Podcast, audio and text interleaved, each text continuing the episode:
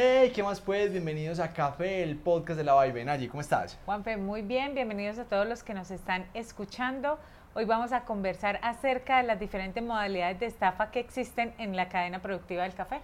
Y sí, escucharon bien. En este mundo del café uno normalmente se encuentra con personas muy chéveres, con las que se puede pasar muy bueno, se pueden hacer muy buenos negocios, pero no faltan las personas que no tienen buenas intenciones y que efectivamente están en este mundo del café para estafar y para engañar a esos empresarios que aún no conocen el arte de comprar y vender café. Y antes de incursionar en el tema que traemos para hoy, los invitamos a que se suscriban en YouTube o si nos están escuchando a través de Apple Podcasts, Spotify o Amazon Music, también que se suscriban para que sigamos en contacto. Bueno, Juanfe, y empecemos con las estafas más comunes que se presentan en la parte de producción de café. Bueno, hemos escuchado historias no muy agradables que tienen que ver con la ilusión de vender su café a muy buenos precios. Los productores siempre están en búsqueda de mejores precios para su cosecha y cuando llegan estos compradores que nadie conoce con unas ofertas muy interesantes con precios muy altos de, para el café, pues los caficultores, los productores se ilusionan y por así decirlo, le entregan toda la confianza a esa persona. Y hemos escuchado ya varias historias que llegan este tipo de personas, ilusionan a los productores, van a la finca, les echan el carretazo, les dicen que van a comprar toda la cosecha a muy buenos precios y al momento de hacer el negocio dicen, sí, efectivamente, envíame el café a tal parte, te envío un cheque firmado con todas las de la ley. Y normalmente estos estafadores saben muy bien cómo hacer las cosas, saben qué días no están abiertos los bancos en los municipios, entonces normalmente envían el cheque cuando no pueden verificar si tiene fondos o no ese mismo día, pero sí exigen tener el café en su poder para entregarles ese cheque o esa letra o ese documento que al momento de verificarlo pues es falso o no tiene fondos. Y así han estafado a muchas personas en la parte de producción. Juanfe, aquí un primer elemento que podemos ir revisando para que ustedes tengan cuidado es realmente verificar que las empresas o las personas que llegan a sus fincas con el ánimo de comprar café, pues realmente tengan un respaldo, que no sean personas que simplemente aparecieron en la zona, que es lo que empieza a suceder en estos casos, que alguien aparece en la zona y empieza a intentar comprar el café de, de varias fincas. Entonces, primero verificar la veracidad de las personas que van a, comprar su café y segundo también revisar cómo se hacen los términos de la negociación para que no se presenten esos momentos, precisamente como tú lo mencionas, que no se pueda realmente verificar si hay o no fondos en el banco para pagar la cosecha que se está entregando. Y si es el primer negocio, como dice Nayi, pues verificar que sean de una empresa que sí esté constituida, que más personas de la industria lo conozcan, revisar todas las redes sociales y que no sean redes sociales creadas hace dos, tres semanas, que tengan un recorrido, que tengan un nombre, que tengan la, dirección de las oficinas de la empresa que está comprando el, el café. Todo eso es súper importante. Y en los primeros negocios, pues hacer el negocio de contado con verificación y de hecho nosotros tenemos la política de que si el dinero no está en la cuenta nuestra, pues no enviamos el, el café porque así tengamos una, una relación y sepamos quiénes son nuestros clientes, pues existe la posibilidad de que haya un inconveniente. Entonces, siempre, siempre que sean las primeras negociaciones, pues que sea de contado y verificando que esos recursos ya estén en su poder para entregar el café, porque es un trabajo muy arduo para entregarlo así, así nomás. Ya cuando se tenga una relación de varios años, cuando ya sepa que el cliente serio y que le va a pagar, pues sí se puede entregar y tener plazos y, y demás, pero en las primeras negociaciones jamás entregar el café sin verificar que los recursos estén en su poder y en sus cuentas. Y las estafas realmente no se dan solamente en esta primera parte de la cadena productiva del café, sino cuando empezamos a avanzar empezamos a ver otro tipo de estafas que se presentan. Entonces, ¿qué sigue, Juanfe? Bueno, cuando se está comercializando, una de las estafas también muy comunes es con el café que se va a exportar. Entonces, los, los exportadores que apenas están empezando, por la ilusión de hacer una exportación y por empezar a hacer negocios, pues no tienen muy en cuenta los modos de pago. Entonces hacen las exportaciones y no queda muy claro en el contrato si se va a pagar contra documentos o si se tiene una carta de crédito o si se tiene un contrato de cobranza bancaria.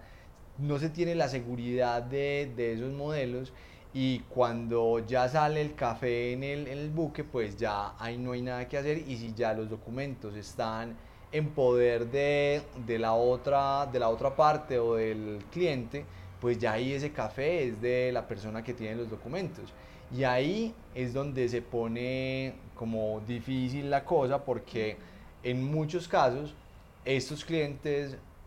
no pagan, se quedan con el café, dicen que cambiaron el café o que no les llegó la calidad que era y se vuelve muy complicado el cobro de ese dinero y por lo general cuando se tienen esos problemas es que hay de por medio una estafa y están engañando a ese exportador con, esa, con ese retraso o el no pago de ese café. Aquí lo que podemos decir es que tengan cuidado con los correos electrónicos que empiezan a llegar. Recuerden que las bases de los exportadores son públicas, son de dominio público, entonces es muy fácil acceder a ellas y que nos empiecen a escribir, pues yo creo que a diario cuántos correos nos llegan a nosotros pidiendo diferentes cotizaciones para diferentes lados del mundo, entonces pilas con revisar la información, que realmente lo mismo, volvemos a que la empresa realmente exista o la persona que los está contactando sea real, que tenga trayectoria, eh, verifiquen todo lo que puedan antes de empezar a hacer un negocio para evitar o minimizar el riesgo que existe cuando se va a exportar café. Y esto también pasa para el café tostado. Cuando exportamos café tostado a nuestros clientes en el exterior, siempre les exigimos que el recurso ya esté en nuestras cuentas en, Colombia. Y en ese momento es que se empieza a hacer toda la exportación. Antes no, porque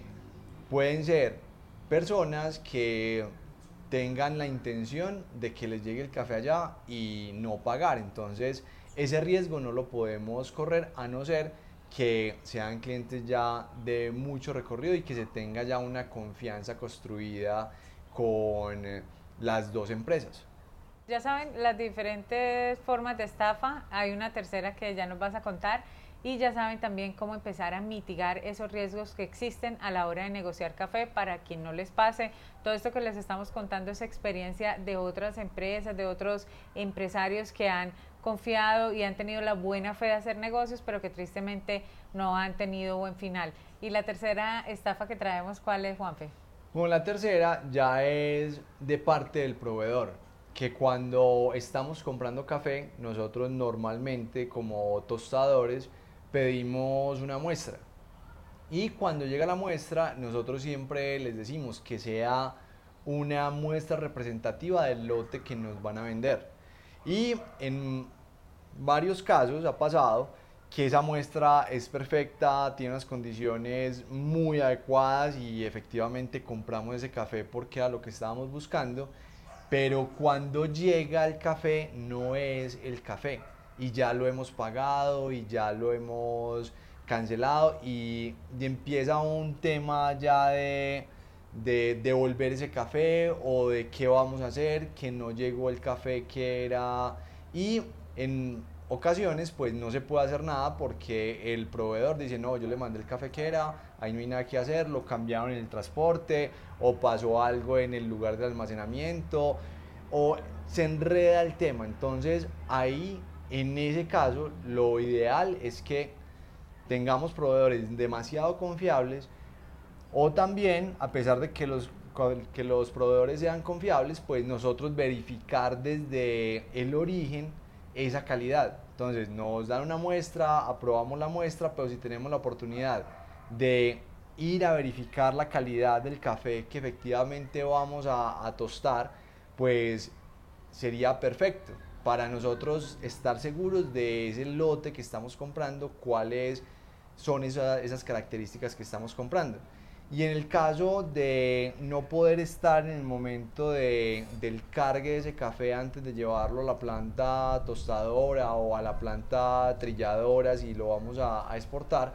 pues tener contratos muy claros de qué pasa si hay una no conformidad con ese café que llegó a la, a la planta. Y tenerlo por escrito y firmado y que todas las partes estén muy de acuerdo de lo que está pasando ahí si no se da esa congruencia de la muestra con el lote completo que nos llegó a, a la planta. Definir muy bien la cadena de custodia que va a tener el café porque Claro, hay muchas veces en que están en diferentes municipios, diferentes ciudades o hasta diferentes países y se hace la negociación y pues obviamente no se puede estar de lleno o ahí en físico en el momento de cargue del café, pero entonces sí hay que definir muy bien como la cadena de custodia que va a tener ese café para garantizar que esa muestra que se envió representativa de ese lote que se compró realmente corresponda al lote y que lo que llegue a,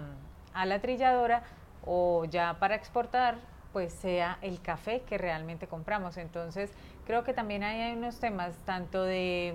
definirlo muy bien en contrato, como definir muy bien las reglas de juego de cómo vamos a garantizar que, real, que el café que está saliendo sea el café que fue por el que pagamos. Y tener protocolos de, de empaque muy específicos para evitar